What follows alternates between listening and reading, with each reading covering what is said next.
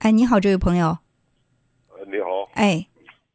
呃，我就刚才和那个先生说的，就是我是内心非常矛盾。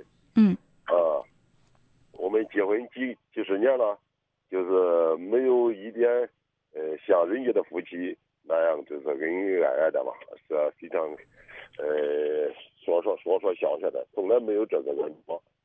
呃，我们两个早晚一说话。就是那农村说话就是抬杠，呃，没有一定共同语言，说不到一块。结婚多少年了？嗯。结婚多少年了？呃，结婚也二二十多年了吧。二十多年，呃，当初结婚的时候，你最看重他什么？哎呀，那时候我们都是年代的人嘛，就是，呃，没有什么，按恁这说不就是一见钟情嘛。嗯，一见钟情。嗯，对，这也是媒人介介绍吧。到底是一见钟情的还是媒人介绍的？我有点搞不清了。没人介绍的，然后正好一见钟情了，是吗？对对。啊，那你当时最钟情的是他的什么？呃，当时怎么说吧，从从从以前不就是年轻嘛，就是看到找个讨个老婆，农村讨个老婆就可以了。现在生活条件好一点嘛，要求也高一点，就是就是这个方面。对，所以说变的不是他，是你，你的眼光变了，你的要求变了，他还是他。当初你对他是没有要求的，觉得只要愿意跟你结婚就行。现在呢，生活条件好了，自己的眼光也提升了，但是他没跟着你的眼光提升，所以说你在心里对他还是隐隐的有一些嫌弃的。呃，也不能说叫嫌弃吧，总我就是说。从开始到现在，就是没有一定的共同语言，就是这样。因为当初没有共同语言的时候，你就愿意跟他结婚呀？因为你那时候不需要共同语言，你需要的是只要有一个女女女人跟你结婚，愿意成为一家子，好好过日子就可以了，是吧？可以这样说吧。啊，所以就是你的要求变了，但是人家还是原来的人家，你的眼光变了，所以责任真的最起码不完全在他，是不是？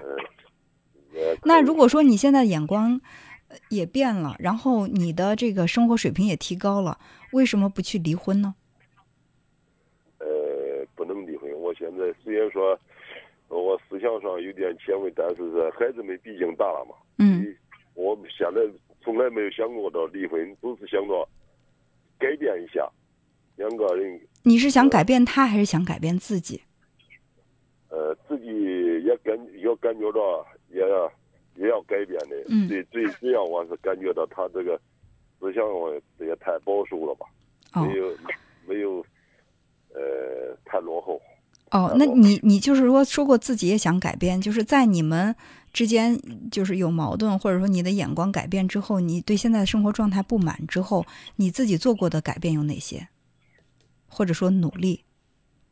呃，也是努力吧，反正是我也努力过。呃，你你你做过哪些方面的努力？能具体一点吗？嗯，慢慢也给他讲了，现在生活水平也提高了，呃，从人际交往，呃，各方面都要都要给给他提过建议，就是他没有上升的心情。嗯。嗯，如果说别人总是在给你提建议的话，你会接受吗？嗯，一般情况下。我可以接受的，只要是正确的，我感觉正确也可以接受。嗯，嗯，那你还有一个前提是你感觉正确的，你才会接受。可是如果你说你感觉不正确呢，你接受吗？嗯，那个不接受的。对，所以说你给他提的建议，也许他感觉不正确，所以他没接受。也许，也许是。啊，呃，我我不是在玩绕口令啊，就是呃，因为我们做这个心理咨询有一个标准。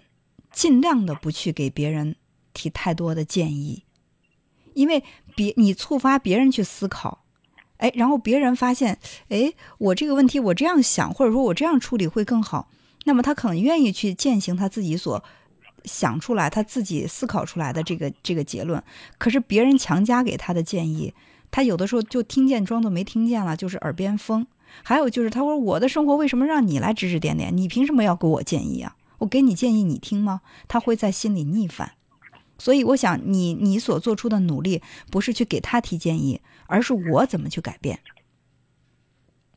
我我变了，他就变。比如说我我想让他思想开放一点、前卫一点，好，那我就给他买电影票，带他去看电影。他不去，我说电影票都已经买过了，去吧。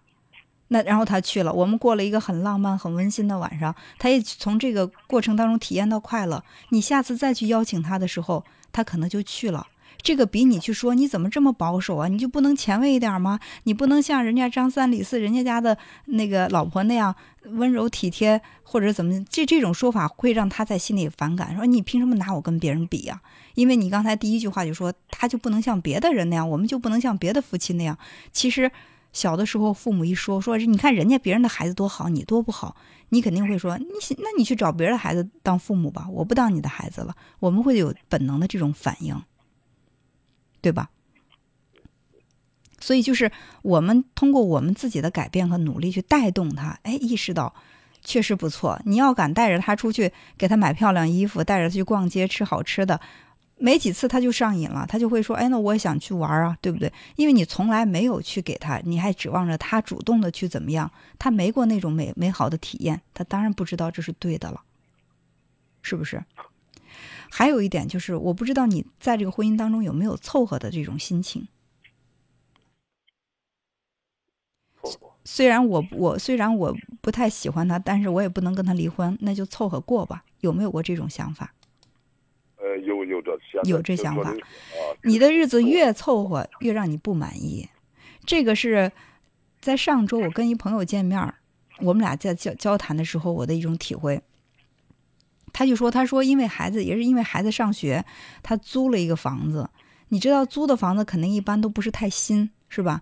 然后呢，他又住住在这个家里。他说，反正是租的，这日子凑合过呗。所以说，水龙头坏了他也不想换，然后门坏了他也不想换，就所有家里的一切东西都是凑合的，凑合着。他越凑合，他越觉得这住着特别窝窝心，那特别难受。呃，然后呢，但是那日子就日子就这样凑凑合合的过。”可是后来，他就一朋友就说：“你不管在哪儿过，你租的房子也好，自己的房子也好，房子新也好，旧也好，你只要去好好的过日子，把它当成你自己特别心爱的日子去过，你就会越过越好。”后来就回家以后，把房子粉刷一遍，把坏的地方修一修，然后给家里买点花装饰装饰。哎，他在里边他就觉得心情特别好。所以我觉得这跟婚姻也是也是有相似的地方。如果你认定了我这个婚姻就是凑合的，哪儿出现问题我也懒得去管它，就这样凑合过吧。你越凑合，你婚姻当中的问题越多，你越难以忍受。可是你把你的这个婚姻不当凑合的过，我也就是我这辈子跟这个人好好过日子，我尽我最大的能力把它过到最好。出现问题我就主动的去解决。然后我别人能想到的那种浪漫，我能在我的生婚姻生活当中去尝试一下，我也试一试。你有这种想法，你婚姻的状态一定比现在要好。是不是？你过就是我们也真的会有那种感，你越觉得这个东西该凑合，你越不重视它，不珍惜它，它的毛病就会越来越多。可是你要有了新房子，出现一点问题，你就赶快给它修一修，赶快给它整一整，它永远会保持那种很新的那种状态，最起码很长时间吧，它会一直很新。可是凑合的东西，墙上掉漆你也不会管，门栓坏了你也不会管，它就问题就会越来越多，是不是？嗯，所以说从自己开始改变，你既然想跟他好好过一辈子，那就不要让他凑合，好吧？嗯，好那就这样，再见，这位朋友。好，再见。嗯嗯。